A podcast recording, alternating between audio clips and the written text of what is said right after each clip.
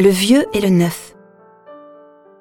Alors les disciples de Jean le Baptiste s'approchent de Jésus en disant Pourquoi, alors que nous et les pharisiens nous jeûnons, tes disciples ne jeûnent-ils pas? Jésus leur répondit Les invités de la noce pourraient-ils donc être en deuil pendant le temps où l'époux est avec eux? Mais des jours viendront où l'époux leur sera enlevé, alors ils jeûneront et personne ne pose une pièce d'étoffe neuve sur un vieux vêtement, car le morceau ajouté tire sur le vêtement, et la déchirure s'agrandit.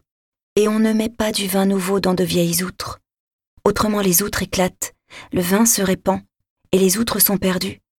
Mais on met le vin nouveau dans des outres neuves, et le tout se conserve.